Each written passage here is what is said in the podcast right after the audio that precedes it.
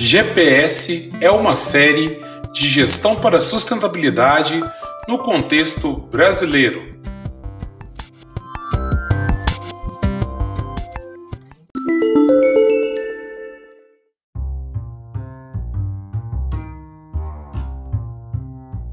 Sejam muito bem-vindos, meus caros ouvintes e alunos, a mais um episódio dessa série GPS Gestão para Sustentabilidade. Nesse quarto episódio da série, teremos a temática Gestão de Resíduos, onde teremos o bloco Se Liga nos Tempos para explorar os temas relativos à gestão de resíduos e teremos uma conversa com um especialista no bloco Conversa com quem entende da Juliana Gonçalves, ela que se dedica mais de 10 anos no estudo de gestão de resíduos. Interessado nesse tema? Fique conosco até o final do episódio.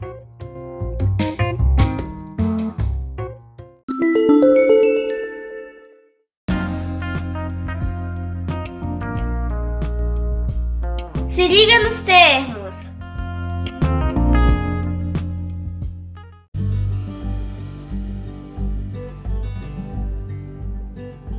Resíduo é todo material ou substância que já foi descartado, mas que ainda comporta possibilidade de uso, seja por meio da reciclagem ou do reaproveitamento.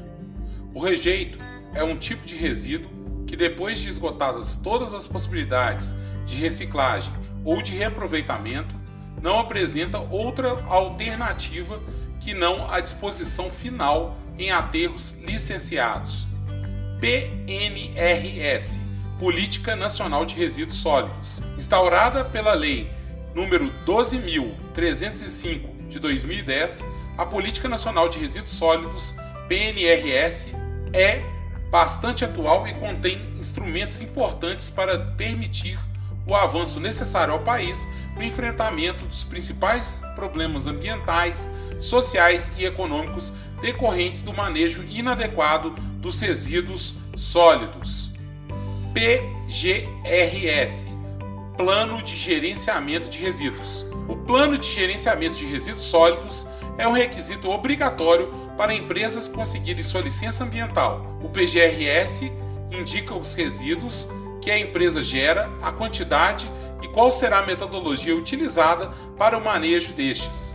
CDF Certificado de Destinação Final o certificado de destinação final é um documento obrigatório para que o gerador comprove a destinação final do resíduo. O CDF funciona como uma garantia que a empresa geradora de resíduos tenha como comprovar que os resíduos foram entregues e destinados corretamente.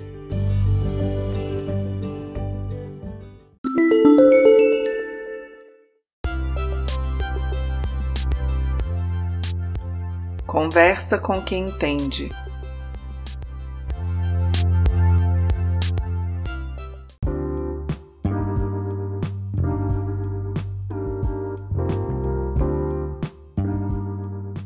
Beleza, estamos aqui no mais um quadro, conversando com quem entende.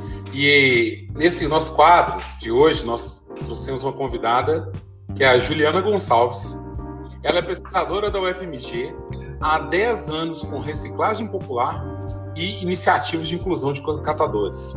Ela é pesquisadora na UFMG, ela trabalha, fez mestrado e está fazendo um doutorado em torno dessa temática, principalmente de resíduos então ela é, foi a pessoa que a gente conseguiu, né, que mais entende dessa coisa de, de trabalhar com resíduos e que pode estar auxiliando nós né, na nossa disciplina, né, sobre o entendimento disso aí. Oi, Juliana, tudo bem? Olá, tudo bem, Ulisses?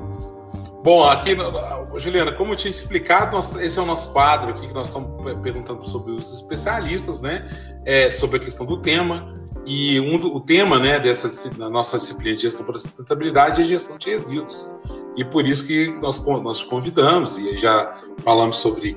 É, já passei para você né, anteriormente, mais ou menos, como é que, sobre o que a gente queria conversar. A ideia é uma conversa mesmo sobre, sobre os pontos principais e, e também ter uma, principalmente uma pega, pega mesmo, né, prática do que, que é, para os alunos entenderem como funciona, né, é, na realidade. Porque essas disciplinas teóricas, bom, quando eu cursei na graduação, achei muito chato. Quando ficava muito na parte teórica, a gente não via a praticidade. Eu acho que hoje em dia a educação demanda essa questão melhor.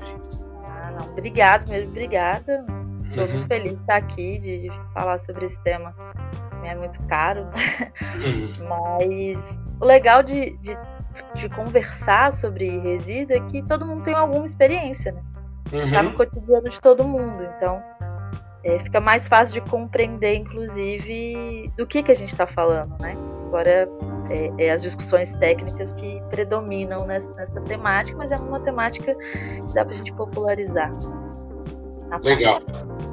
Ô, ô, Juliana, eu queria começar a puxar o assunto para você sobre a questão do, do, do, dos tipos de resíduos, né? É, dentro do campo teórico, mais, mais, mais, mais, ah, que eu falo didático, né? que eu acho que tem duas literaturas dentro da academia, tem a, tem a literatura didática e a literatura acadêmica em si, que é mais voltada para artigo. Eu gosto de explorar as duas e eu acho que para quem não, não para ser inserido dentro desse contexto, né, às vezes a didática é, é interessante. É, na didática fala muito dessa, dessas, dessas divisões, né, de, de resíduos domésticos, industriais. Qual seria mesmo na área que vocês, como vocês tratam isso?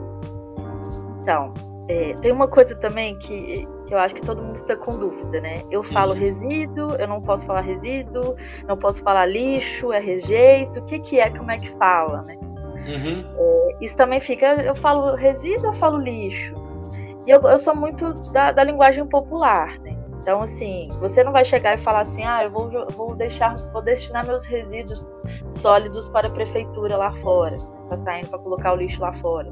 Uhum. Só que assim, é, quando a gente fala lixo, a gente tem uma carga sociocultural atribuída a ele, né? A gente tem, ele, é, ele é um termo muito pesado. Uhum. E resíduo já é um termo técnico que tende a ser mais neutro, né? Uhum. A ser um material, né? Uma garrafa. Então é uma coisa menos, é, tem menos carga pejorativa ou de conteúdo sociocultural. Quando a gente está falando de material reciclável, de insumo é, né, da vida, né, da renda de alguém, no caso os catadores, a gente não fala lixo. A gente fala material reciclável, a gente fala resíduo. Uhum. Porque eles não trabalham com lixo. Aquilo ali é fruto do trabalho deles, é a produção deles. Então, a gente chamar de lixo pra, para os trabalhadores, isso é ruim. No mais, assim, é, não tem uma regra básica de como a gente denominar as coisas que a gente joga fora. Uhum. Mas para a gestão desses uhum. materiais, a, o local de geração ele é, ele é o elemento mais importante para essa classificação. Uhum. Então, os resíduos que são gerados em ambiente doméstico, casa, casa, ele, ele é considerado resíduo doméstico essa classificação ela vai variar conforme o município. Hum. E aí fica mais confuso ainda. Então, por sabia. exemplo, aqui em Belo Horizonte, estou falando de BH, uhum. aqui em Belo Horizonte existe uma, existe uma classificação que chama resíduos domiciliares. Uhum. Não necessariamente esses resíduos são é, advindos de casa, eles são advindos de domicílio, e não é necessariamente resíduo é, 100% doméstico. Ele é um uhum. resíduo que vem de domicílios. Pode ser bar, restaurante. Exatamente. E aí esses bares, restaurantes e, e lojas, por exemplo, que tem um volume pequeno de material descartado, não é grande gerador, vira resíduo domiciliar e mistura com tudo e vai para o aterro sanitário, né? Uhum. Então, assim, é, essa classificação, ela tem uma classificação de didática, no sentido da gente compreender que esse resíduo que eu gero na minha casa ele é diferente do que eu gero no estabelecimento comercial, no escritório, no shopping, etc. Uhum. Para eu melhorar a gestão desse resíduo. Então, eu sei que, por exemplo, no escritório, eu tenho resíduos ali que eles vão ter uma, uma, uma uma gravimetria que a gente chama, que é a classificação, por exemplo, papel, plástico, metal, X de papel, X de resíduo orgânico, é diferente do que eu gero na minha casa. Né? Como é que é gra gravimetria? E a gente, para a gente saber que tipo de resíduo é gerado em determinado espaço, a gente precisa de fazer um estudo de composição gravimétrica. Hum, que, que, que é isso? Uhum. Eu vou pegar o meu, meu lixo, né, o que eu geri na minha casa, vou fazer um estudo de qual é a minha composição. Eu tenho X% de material orgânico, aí eu peso esse. Eh, eh, tem, tem uma técnica, né, para fazer esse estudo. Então eu separo ele em, é, em, quatro partes e estudo, por exemplo, aqui ó, nessa quarta parte eu tenho plástico, tenho metal, tenho orgânico.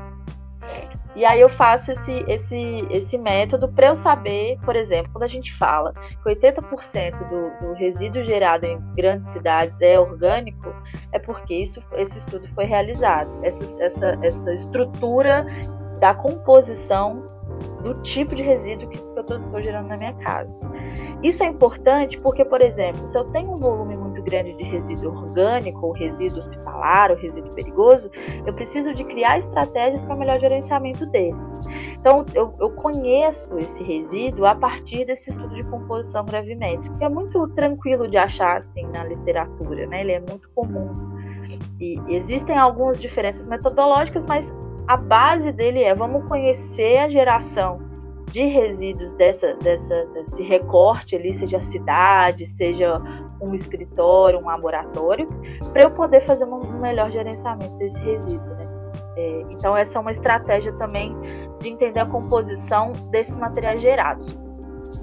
Só que assim, naturalmente, essa variação ela vai, ela vai existir pela, pelas atividades produtivas, né, que existem na sociedade em geral. Então, por exemplo, os resíduos que eu, que eu gero em laboratórios é diferente do resíduo que eu gero em farmácia, mas pode ser que tenha alguma similaridade, então eles são agrupados, são resíduos hospitalares, pelo, pelo índice de periculosidade e todas essas coisas. Então, assim, eu entender qual material estou gerando e qual a, a destinação dele é extremamente importante. Igual pacientes, vamos lá para a saúde, né?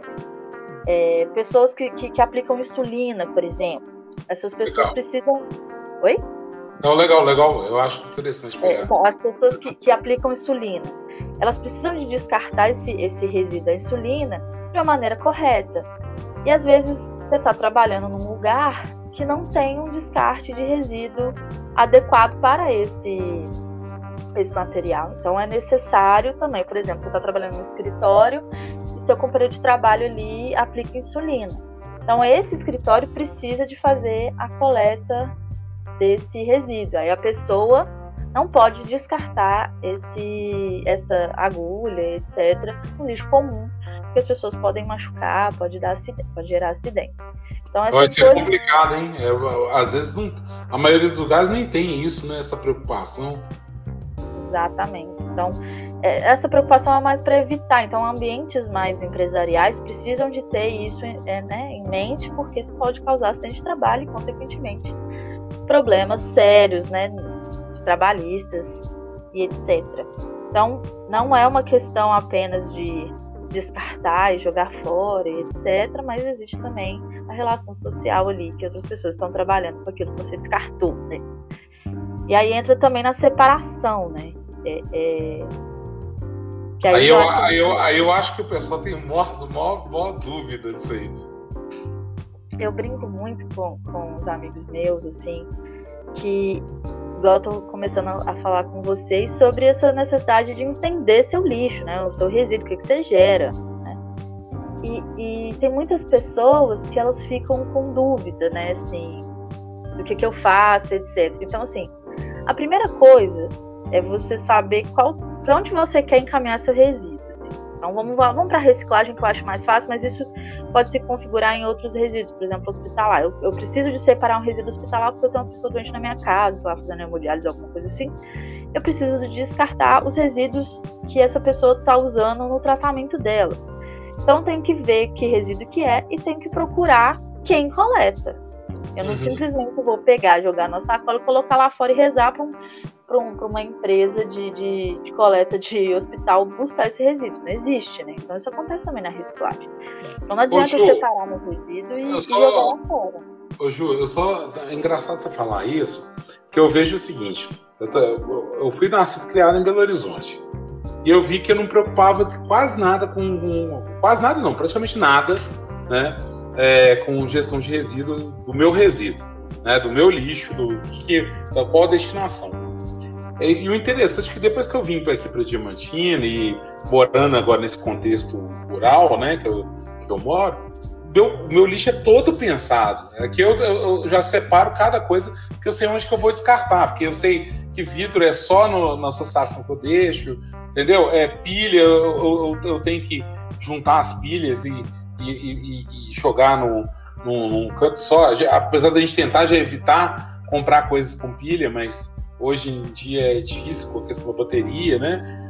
É, aí eu tenho que é, encaminhar para a prefeitura. Então, cada lugar tem que pensar uma coisa. Engraçado que eu fico vendo assim, que geralmente a pessoa que está em contexto mais urbano não tem essa preocupação, né? Não tem nem esse pensamento. Eles botam no lixo e fazem assim, ah, o pessoal se vira. Acho que, pelo menos no quadro geral, o que eu percebo é isso. Não, com certeza. Isso acontece muito por causa da facilidade da gestão eh, pelo volume de pessoas. Para mim é muito fácil eu tacar tudo na sacola porque eu sei que quando eu colocar lá fora, o lixeiro vai pegar. E isso para mim é prático, né? Eu tô na cidade, aquele, aquela movimentação e, e etc. É, faz com que a gente não perceba ou não se preocupe com problemas ambientais no modo geral, não só com resíduo, né? a questão da, da água, do desperdício, o desperdício de água muito maior nas grandes capitais. É, é, então, assim, a, a, percepção ambiental sobre os cuidados ambientais da sociedade, ela se perde muito contexto urbano. A gente não dá valor para as árvores. As árvores começam a sujar a rua, né? As pessoas começam a achar que aquela árvore está caindo folha no chão e eu tenho que cortar ela porque ela está sujando a rua. Então, assim, a, a, a, percepção sobre o ambiente, o distanciamento, a construção de uma vida mais artificial, ela tem uma tendência muito maior dentro do contexto urbano. Isso é muito sério, né? Muda muito uma lógica. que acha que o ovo vem no supermercado, sabe? Nem que existe uma galinha, nunca vi uma galinha na vida. Ué, leite, né? Leite eu lembro, eu lembro, lembro, totalmente assim, da minha filha com, a, com quatro anos a coisa mais diferente, que diferenciava da, do, da filha dos meus amigos em Belo Horizonte é isso, que o leite ela sabia que vinha de vaca. A maioria achava que vinha da caixinha do supermercado. Então, é. Esse é o distanciamento que a gente tem. É, e a gente também não consegue é, identificar os problemas decorrentes disso. Porque, assim, eu, eu, não, eu não conheço nenhuma pessoa, além de mim e dos meus companheiros de trabalho, que já foi no aterro sanitário, sabe o que é um aterro sanitário? Ou um lixão. Né? Se você não vê o problema, é muito mais difícil de você compreendê-lo e saber que ele existe. Então, por Fica exemplo, invisível, né? Oi? Fica invisível, né? É. é. você não vê. Então, assim, o lixo é levado para um lugar que raríssimas pessoas na cidade sabem para onde vão é, é, o que é feito, ou as consequências ambientais e sociais desse, desse, dessa tecnologia de, de tratamento, né, que é enterrar o lixo lá é, num espaço. E, inclusive, em Belo Horizonte não tem mais espaço para aterrar lixo, para colocar lixo na terra. Tem que levar para outra cidade. Isso tem carga é, é, é totalmente é, é, limitada, né? Então, assim, a gente não tem uma política de redução de resíduos, a gente tem uma política de aumento de volume constante. E aí a prefeitura e, e os técnicos, eles não trazem isso como problema, né? E, e, a sociedade não sabe nem que ele existe, né? Então é um processo de alienação muito forte, né? A não... E a preocupação é sempre para o outro, é sempre é, o lixo nunca é meu, né? O lixo é da prefeitura, o lixo é das pessoas que foram no evento e jogaram o lixo no chão. É sempre o outro, né? Uhum. Mas eu, eu, gosto muito de falar isso. A culpabilização do outro, né? E, não, e, e, é muito fácil de culpar comportamento, entender aquilo. É, durante da pandemia, é, aqui em Belo Horizonte tem muito evento cultural na Praça da Estação. E um dia tava cheio, aí uma pessoa tirou foto assim, tanto de material no chão. Olha isso, as pessoas não sabem cuidar da cidade, etc. E aí eu fui falei, cara, olha aí, velho, essa foto só tem material reciclável no chão, mano. Por que, que a gente não trabalha no. É o nosso resíduo que está ali no chão, ele precisa de ter uma política de gestão de resíduos, porque se tivesse, isso não estaria acontecendo. Não é falta de a consciência como se ela fosse algo assim é, é, iluminado, né? Olha, eu tenho consciência. A gente precisa de facilitar a vida das pessoas. Separar lixo tem que ser uma, uma, uma tarefa, uma, uma atividade social comum de todo mundo, que eu faço por prazer ou eu estou fazendo ali porque é fácil. E não algo de um herói da ambiental, que olha, eu separo meu lixo em caminho para reciclagem como se isso fosse algo assim é, extremamente fora da realidade das pessoas. A gente tem que fazer o efeito contrário. A gente tem que facilitar a vida das pessoas para separar resíduos ser uma coisa fácil, uma coisa natural e não um esforço que, né, sofrido, etc. Oral, né? Fazem. É. Eu tenho uma então, mania de falar até.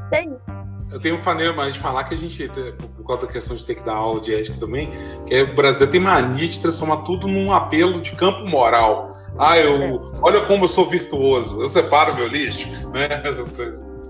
E, e a ideia também de, de não entender algo que é nosso, né? Então, assim, eu não sei se esse plástico é reciclável ou não, eu não tenho essa informação. E a gente fala na dúvida, coloca no reciclável. Então não adianta também eu separar meu, meu, meu resíduo reciclável se eu não sei para onde enviar, não tenho essa informação. A prefeitura não me informa adequadamente. Né? As pessoas elas, elas têm um esforço grande de separar, elas têm que ter um esforço maior ainda de procurar a destinação ou pegar, colocar dentro do carro e levar na associação. Isso não deveria acontecer. Deveria ser algo fácil. Deveria ser a tecnologia deveria vir para facilitar a vida das pessoas. E não está acontecendo nessa área, né? Uhum. Que aí por isso que, que acontece isso. As pessoas falam: "Ah, eu separei meu lixo, mas o caminhão da prefeitura misturou tudo". Por que, que isso acontece? Porque o caminhão da prefeitura, normalmente, vai jogar tudo no aterro sanitário, que é a, a, o modus operandi atual da gestão de resíduos. Quando acontece a coleta seletiva, aí você pega todos os recicláveis juntos, coloca numa caixinha ou numa sacola, o caminhão vai levar para um, um, galpão de triagem e nesse galpão de triagem que tem os tratadores vão ser separados em diversas classificações. Por exemplo, o PET a gente, a gente consegue classificar ele em vários tipos para comercializar. Então, o PET, eu preciso separar ele por cor e por tipo. Então, todo PET verde, né, na garrafa de refrigerante, ele precisa de ser junto, vender junto. Não posso vender plástico tudo junto. Então, por isso que tem essa separação prévia. Então, assim, existe muito problema porque foi colocado um teor e técnico, essencialmente, e as pessoas não entendem essa linguagem e não entendem a, a necessidade de trazer isso para a vida cotidiana. Né? Então, essas coisas precisam ser quebradas. Eu acredito que está sendo quebrado pela prática e também pela, pela questão das redes sociais, né? A gente mostrando a partir é, das redes sociais o quão é fácil, o quão é tranquilo, o quão é fácil você encontrar um catador, por exemplo. O catador hoje tem um WhatsApp, você pode chamar ele, para sua casa, pagar ele pelo serviço essas coisas pela internet estão começando a, a caminhar, mas ainda assim precisa de política pública. A gente fica na mesmice sempre e fazendo o esforço que é sozinho. É, e esse esforço sozinho acaba desanimando e acaba desistindo da adesão da prática mesmo. Né? Na prática, é, se, se, se, se, torna mais uma tarefa que eu tenho que fazer, né? Numa, numa dentro da, da nossas nossa vida cotidiana, né? Que, que já tem tantas tarefas e, e, e, a questão nem da tanta tarefa, é que a gente mesmo se ocupa, né? E, e aí acaba perdendo força, né? Porque aquilo às vezes você não, não, não vê é, com o tempo, aquilo ali não acaba não sendo sua prioridade, né?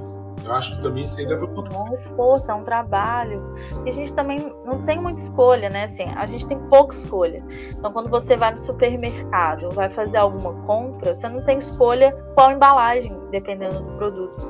Você escolhe, ou então você não tem uma capacidade é, crítica de saber que tal produto, tal embalagem é pior ambientalmente do que a outra, porque o marketing dessas marcas não permite necessariamente você trabalhar isso. Tem muito problema com o vidro, por exemplo. O vidro é um resíduo extremamente complicado, logisticamente. Problemático. Aqui no então, estado, então, é um desastre, né, Ju?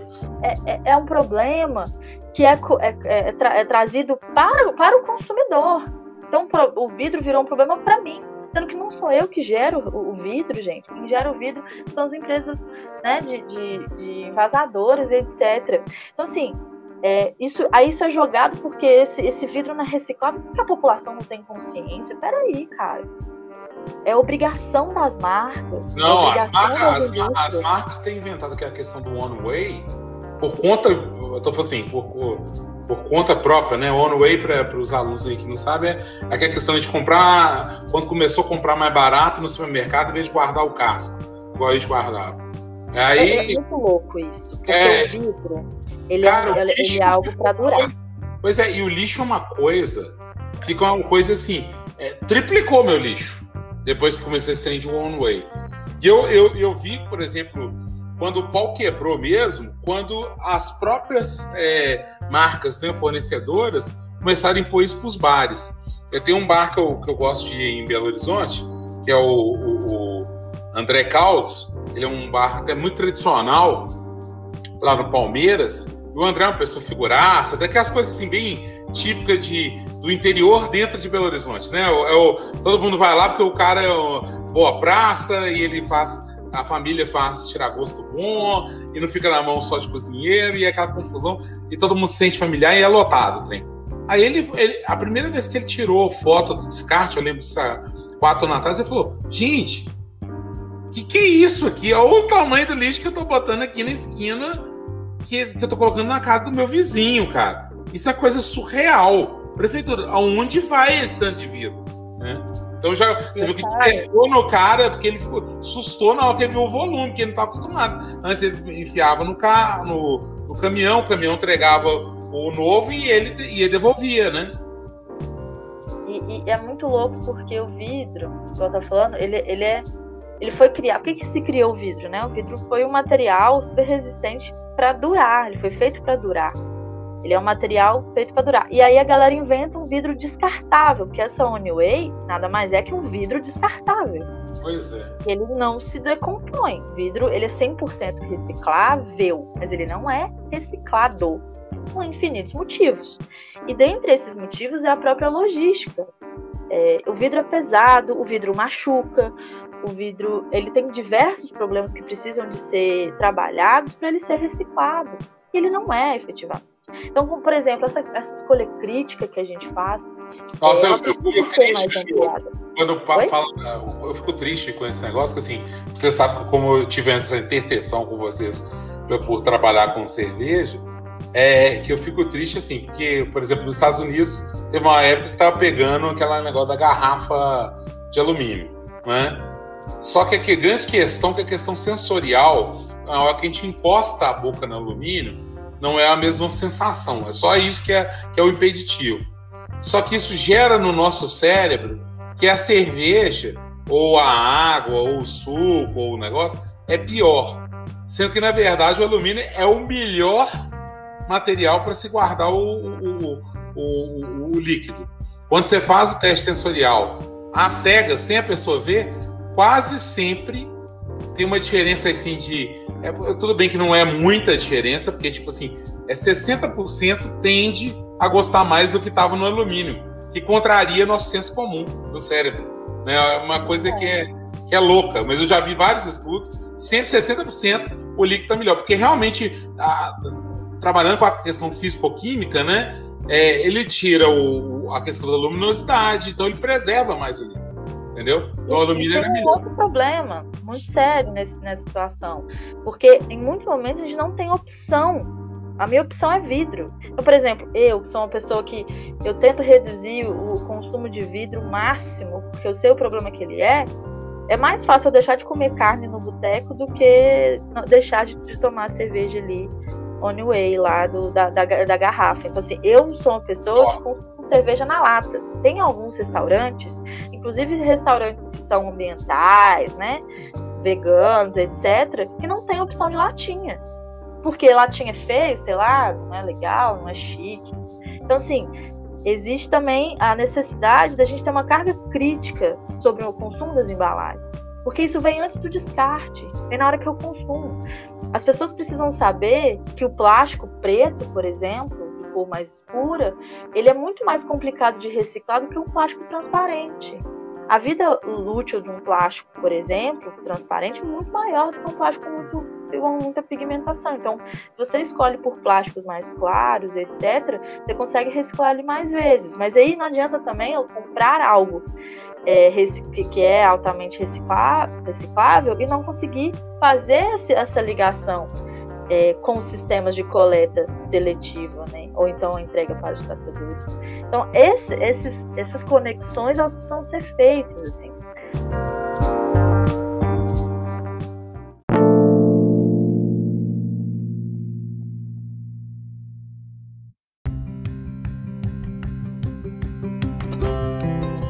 Encerramos esse quarto episódio na série GPS com o tema gestão de resíduos com a primeira parte da conversa com a especialista Juliana Gonçalves. Ficou interessado em saber da segunda parte? Escute o próximo episódio, onde ela também trará dicas sobre o assunto. Um abraço e até lá!